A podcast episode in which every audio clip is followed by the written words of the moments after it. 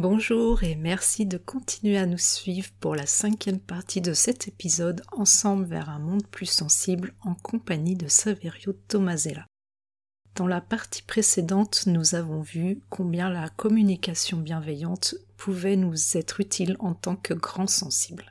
Comprendre ce qui joue pour soi dans la relation, écouter ses besoins pour comprendre aussi les besoins des autres et vivre des relations plus harmonieuses.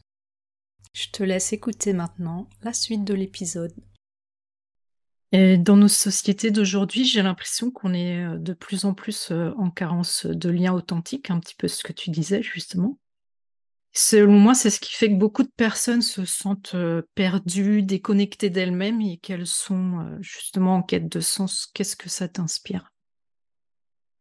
Oh, c'est tellement vrai, c'est tellement profondément vrai, c'est tellement c'est tellement bouleversant parce que les guerres qui ravagent la planète, celles dont on parle, il y en a même dont on ne parle pas, mm. euh, elles sont justement le fruit d'un manque de relation où, pour pouvoir haïr l'autre, y compris quand ce sont des frères, parce que les Russes et les Ukrainiens sont frères à, l'origine, hein. les hmm. Palestiniens, les, les, Israéliens sont frères à l'origine, frères et sœurs hmm. à l'origine. Donc pour pouvoir en arriver à haïr son voisin le plus proche et, hmm. le, et, vouloir le massacrer d'une façon ou d'une autre, euh, c'est parce qu'on n'est plus du tout dans la relation.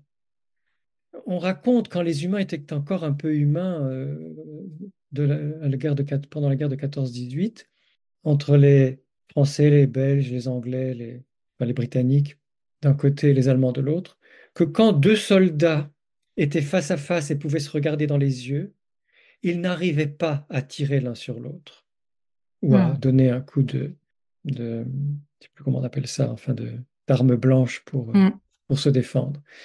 C'est-à-dire que quand on est vraiment dans un contact d'humain à humain, dans un face à -face humain, quand il y a de la relation, on ne peut pas être dans une violence destructrice. On peut être dans l'agressivité, comme on l'a dit tout à l'heure, pour s'affirmer, pour dire son désaccord.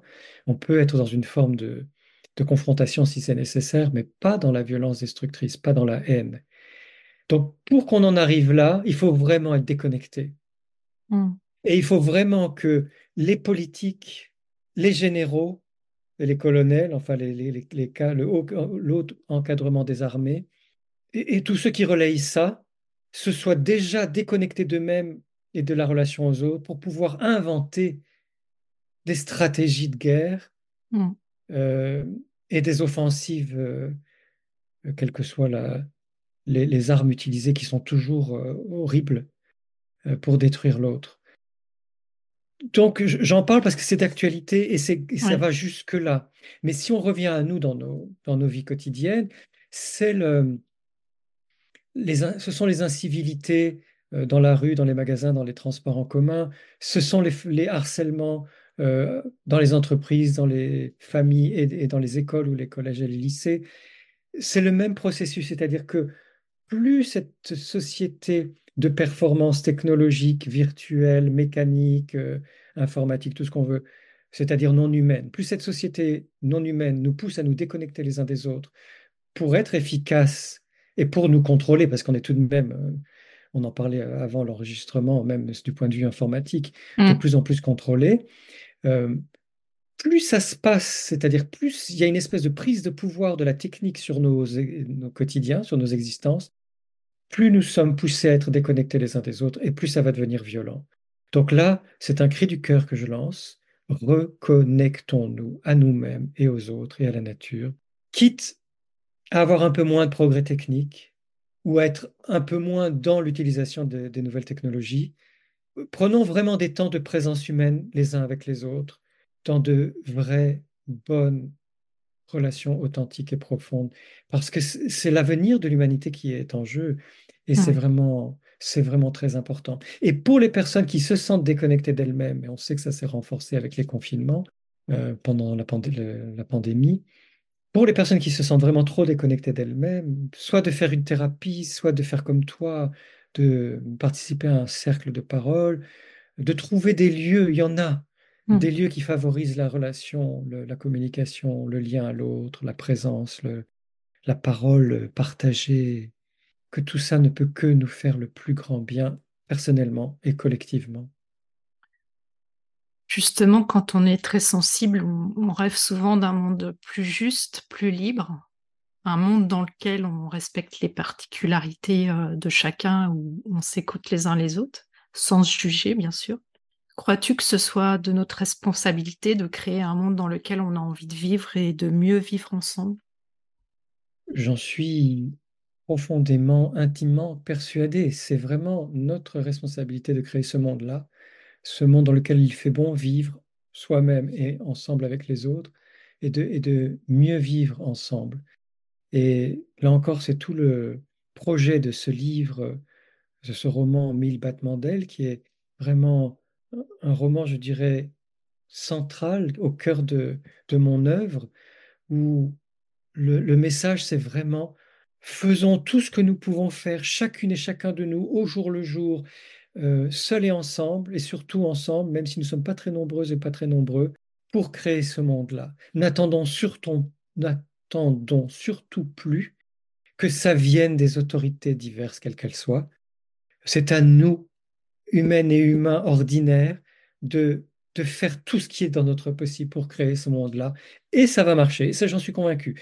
Et euh, j'ai des très très beaux retours, dont le tien Pascaline, merci, des très beaux retours de lecture par rapport à ce roman, de, personnes qui vont toutes dans ce sens et de personnes qui sont généralement très discrètes, qui font pas de, de grand bruit euh, et, qui sont tellement déjà dans cette démarche avec elles-mêmes, avec leurs conjoints, avec leurs enfants, avec leur voisinage, avec certains membres de leur famille, avec leurs amis, avec cette famille de cœur. Et c'est ça qui compte, c'est de le faire avec euh, les personnes que nous connaissons vraiment, mmh. d'être dans cette co-création, là vraiment on peut le dire, dans cette co-création de ce monde sensible et humain dont nous avons infiniment besoin. Hmm. On a eu la journée de la sensibilité euh, à ton initiative en 2019, puis la semaine de la sensibilité et cette année la quinzaine de la sensibilité. C'est important ce genre d'événement qui permet de mieux comprendre la haute sensibilité, mais aussi de se rencontrer justement en vrai entre personnes qui partagent cette singularité. Est-ce que tu regrettes qu'il n'y ait pas plus d'initiatives spontanées en dehors de cette période pour créer du lien entre nous, les grands sensibles? Oui, oui, je le regrette. Et en même temps, je, ne peux que me réjouir. Je suis vraiment très, très heureux de cette euh, journée mondiale de la sensibilité qui maintenant est accompagnée d'une quinzaine de la sensibilité. Ça montre, hein, euh, c'est le seul événement euh, de cette importance qui se conjugue sur une quinzaine, à part peut-être la quinzaine des réalisateurs au Festival de Cannes. Et je trouve que c'est un très beau parallèle, mmh. parce que le Festival de Cannes, c'est connu. Euh, et puis il y a des bonnes choses au Festival de Cannes. Il n'y a pas que le côté star, il y a aussi du contenu et, de la, et des messages profonds qui sont véhiculés. Et, que nous puissions, euh, toi et tant d'autres amis, et avec l'Observatoire de la sensibilité, euh, vivre, animer cette quinzaine de la sensibilité, c'est vraiment un très très bon signe que euh, ce message qui vient du cœur et qui parle au cœur de exprimons nos sensibilités, respectons nos sensibilités, écoutons-les, vivons avec nos sensibilités telles qu'elles sont dans toutes nos particularités. Ce message y touche non seulement les grands sensibles, hein, les personnes ultra sensibles, mais tous les humains, toutes les humaines mm. et tous les humains, et c'est super important de continuer. Ce que je voudrais, c'est qu'effectivement, il y ait peut-être plus d'occasions en dehors de janvier, en dehors du mois de janvier, mm. plus d'occasions de se retrouver en petits groupes ou en plus grands groupes, euh, des occasions spontanées un peu partout en francophonie et euh, pourquoi pas dans le monde, euh, où il y ait des rassemblements comme ça joyeux. Ce, ce que je souhaite, c'est que ce soit la fête de la mmh. sensibilité. Faisons-le et puis communiquons sur les réseaux sociaux ou ailleurs pour dire voilà, tel jour, telle date, euh, à tel endroit, euh, euh, nous nous rencontrons entre grands sensibles pour, pour partager notre, notre affection.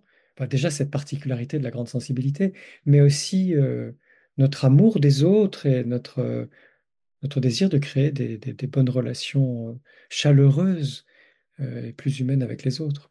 Authentiques. Authentiques et profondes, oui. Voilà, c'est terminé pour aujourd'hui. On se retrouve dans quelques jours pour la suite de l'épisode. À très vite